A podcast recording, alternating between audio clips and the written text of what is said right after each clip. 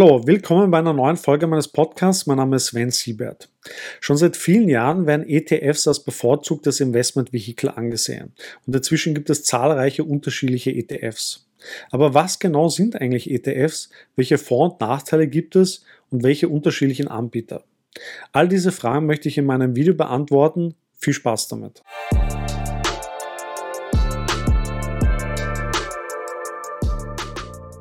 Was ist ein ETF? ETF steht für Exchange Traded Funds.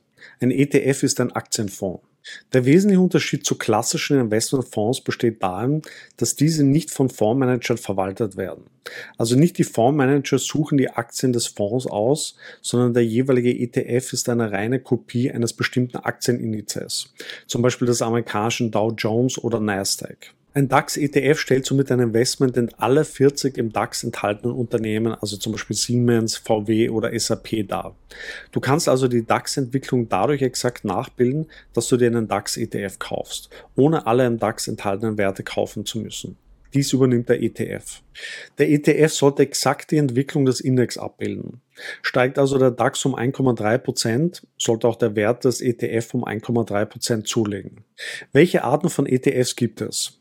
In Deutschland gibt es inzwischen 1600 zugelassene ETFs. Du hast also eine große Auswahl an unterschiedlichsten ETFs. Zunächst gibt es für die unterschiedlichsten Aktienindizes, also zum Beispiel Eurostox 50, Dow Jones, Nasdaq, S&P 500 oder FTSE, eigene ETFs. Und in weiterer Folge unterscheiden sie sich danach, wie sie den jeweiligen Index abbilden. Dies kann auf drei Arten geschehen. Entweder durch physische Replikation, also der ETF kauft tatsächlich alle im Index enthaltenen Aktien durch optimierte Auswahl. Es wird hier nur ein Großteil der Aktien des Index gekauft oder durch synthetische Replikation. Es wird die Wertentwicklung von einem anderen Bankinstitut dem ETF-Fonds zugesichert. Im Gegenzug erhält das Bankinstitut andere Aktien. Diese letzte Variante nennt man daher auch Swap-ETFs, also Tausch-ETF. Daneben wird insbesondere unterschieden, ob der ETF die Dividenden ausschüttet oder reinvestiert, also thesauriert, im Englischen accumulating. Möchtest du einen regelmäßigen Cashflow, wirst du die Ausschüttungsvariante bevorzugen. Möchtest du dein Geld langfristig anlegen, solltest du die thesaurierende Variante bevorzugen, weil du hier vom Zinseszinseffekt profitierst. Inzwischen existieren nicht mehr nur ETFs, die die klassischen Indizes abbilden, sondern ETFs, die eine Reihe von unterschiedlichen Sektoren oder Themen wie Halbleiter, Energie, künstliche Intelligenz und sogar Meme-Stocks und Cannabis abbilden. Und schließlich gibt es Anleihe-ETFs, die Unternehmensanleihen oder Staatsanleihen mit unterschiedlichen Bonitäten und Laufzeiten beinhalten. Was sind die Vorteile eines ETF? Ein ETF bietet gleich mehrere Vorteile. Zum einen streust du dein Risiko auf verschiedene Unternehmen. Fällt ein Unternehmen aus, wie in der Vergangenheit Wirecard, oder entwickelt sich schlecht, werden die Verluste durch andere Unternehmen aufgefangen. Du verteilst das Risiko, aber auch das Kurspotenzial auf mehrere Schultern. Es gibt unterschiedlichste ETFs, auch die sehr beliebten, die den weltweiten Aktienmarkt abdecken. Hier profitierst du von der weltweiten Wirtschaftsentwicklung. Schwächelt zum Beispiel Europa, wird dies möglicherweise durch eine starke Entwicklung in den Emerging Markets aufgefangen. Der größte Vorteil gegenüber klassischen Fonds sind aber die geringeren Kosten. Klassische Fonds verfügen über ein Management, das die Strategie vorgibt. Dieses Management muss bezahlt werden. Entsprechend sind die laufenden Kosten bei einem klassischen Fonds deutlich teurer als bei einem ETF, der ja nur den Index kopiert. Neben einer Managementgebühr werden bei klassischen gemanagten Fonds oft auch eine Performancegebühr sowie Transaktionskosten für Umschichtungen des Portfolios sowie ein Aufgabeaufschlag von 4 bis 6 Prozent berechnet. Während bei klassischen aktiv gemanagten Fonds allein die Managementkosten bei 1,5 bis 2,5 Prozent pro Jahr liegen, betragen die Kosten von ETFs lediglich bis zu 1 Prozent pro Jahr. Gegenüber klassischen Fonds spart man sich also eine Reihe von Kosten. Auch gegenüber dem Kauf von einzelnen Aktien kann man Kosten sparen. Wenn man sein Risiko auf viele Aktien verteilen will, sind auch viele Transaktionen notwendig, die jeweils Kosten verursachen.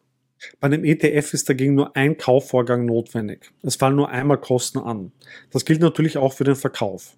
Zudem kannst du schon mit einer sehr geringen Summe, zum Beispiel 30 oder 50 Euro, viele verschiedene Aktien kaufen. Würdest du die Aktien alle einzeln kaufen, müsstest du dafür mehrere tausend Euro ausgeben. Und schließlich stellt sich die Frage nach der Performance. Es gibt unterschiedliche Studien darüber, wie gut Aktienfonds gegenüber ihren Vergleichsindizes abschneiden. Also zum Beispiel, ob ein Fonds, der sich auf deutsche Aktien spezialisiert hat, wirklich bessere Renditen abwirft als der DAX. Das Ergebnis der Studien ist in der Regel, dass eine Mehrheit der Fonds den Vergleichsindex langfristig nicht schlagen. Es stellt sich also die Frage, warum man nicht gleich den gesamten Markt, also den Index kaufen sollte, dies bei deutlich geringeren Kosten. ETFs bieten also viele Vorteile. Was sind aber die Nachteile? Der aus meiner Sicht größte Nachteil von ETFs besteht darin, dass du mit einem ETF auch Unternehmen kaufst, die schlecht aufgestellt sind, keine Zukunft haben oder hochverschuldet sind. Der ETF ist aber gezwungen, diese Unternehmen zu kaufen, weil sie Bestandteil des Index sind.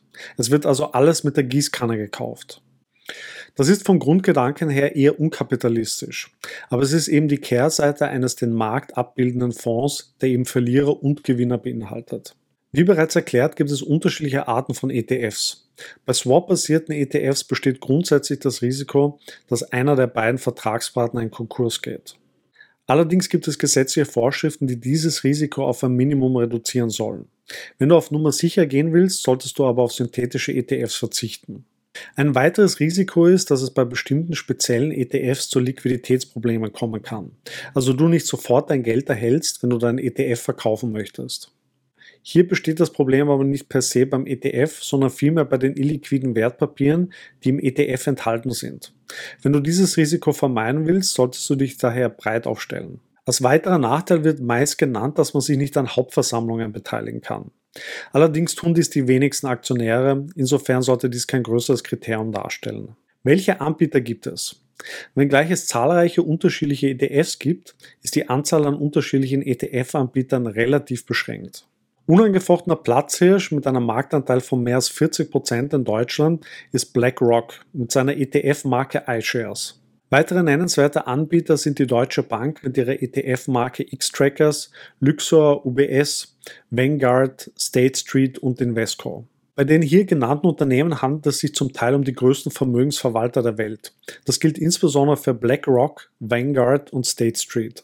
Große Unterschiede bezüglich der ETF-Performance lassen sich nicht erkennen. Allerdings gilt, dass große ETF-Anbieter tendenziell eine bessere Kostenstruktur anbieten können. Als Anfänger solltest du zunächst wenig Risiko eingehen und dich auf breit gestreute ETFs beschränken, also solche, die etwa die ganze Welt oder ganz Europa abdecken. Später kannst du dann länderspezifische oder branchenspezifische ETFs ergänzen. Wichtig ist es, die Kosten im Auge zu behalten und darauf zu achten, ob es sich um tesorierende oder ausschüttende ETFs handelt. Also je nachdem, ob dir die Dividenden ausgezahlt werden sollen oder nicht. Welche ETF am besten zu dir passt, kannst du auf einer der vielen Vergleichsseiten herausfinden oder auf den Webseiten der ETF-Anbieter direkt. Ich werde einige von diesen Webseiten in der Beschreibung des Videos verlinken. Das war mein Erklärvideo zu ETFs. Ich hoffe, es hat dir gefallen. Bist du bereits in ETFs investiert oder planst du dir ETFs zuzulegen? Schreib es mir in die Kommentare. Wenn dir das Video gefallen hat, gib mir ein Like und abonniere meinen Kanal. Vielen Dank fürs Zuschauen und bis zum nächsten Mal.